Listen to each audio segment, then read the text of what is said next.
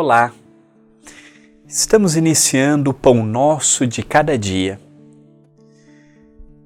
Comigo, André Luiz Querini Vilar. Separei uma frase de Albert Schweitzer, que viveu entre 1875 a 1965. Foi um teólogo, organista, filósofo e médico alemão nascido na Alsácia, então parte do Império Alemão, atualmente uma região administrativa francesa. E ele tem uma frase que diz: Dar o exemplo não é a melhor maneira de influenciar os outros, é a única. Esta frase, mostrando a força do exemplo, quando somos crianças, o nosso pai, a nossa mãe, passam a ser os nossos exemplos. O nosso super-herói, a nossa super-heroína. Nós vamos crescendo, vamos tendo contato com a televisão. Hoje, as crianças modernas, tendo contato com o YouTube, tendo contato com as séries, tendo contato com essas mídias sociais, nós vamos pegando aquelas pessoas que vamos tendo como referencial.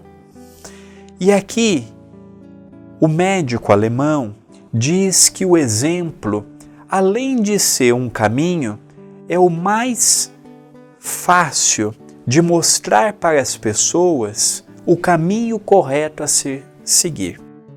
Me recordo de uma história narrada na voz do próprio Francisco Cândido Xavier, quando ele contou que todos os sábados à tarde, em Pedro Leopoldo, ele visitava algumas famílias. Dentre essas famílias, ele visitava Valéria. Era uma moça que não falava direito, tinha sérias dificuldades orgânicas, neurológicas. E ele sempre levava um pão, um pedaço de bolo, bala, uma cesta básica. Todo sábado eles estavam visitando Valéria. Teve uma vez, depois de alguns anos desta prática, o Chico disse assim: Valéria, diga uma palavra, diga Jesus. E ela, com muita dificuldade, falava: Jesus, Jesus. E aquilo emocionou muito Chico, emocionou muitos companheiros que estavam naquela reunião. Passado um dia, Valéria retorna ao plano espiritual. E de repente, passado mais de 30 anos, Chico Xavier já estava em Uberaba e ele estava acometido por uma doença, estava em recuperação. E o médico disse assim: Olha, Chico, por um tempo você não vai poder receber visitas de ninguém. E assim foi feito, a pedido do médico. Chico não recebeu a visita de ninguém. Mas ele não disse dos espíritos, ele disse para não receber a visita dos encarnados, dos vivos. E certa feita chegou uma mulher para o Chico, de um semblante espiritual muito bonito, e falou assim: Chico, você me reconhece? E o Chico disse: a minha memória anda um pouco falha, estou adoentado. Poderia me falar qual que é o seu nome?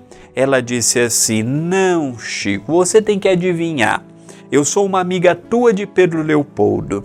O Chico disse assim: Então me diga o seu sobrenome. Não, Chico, você tem que se lembrar de mim.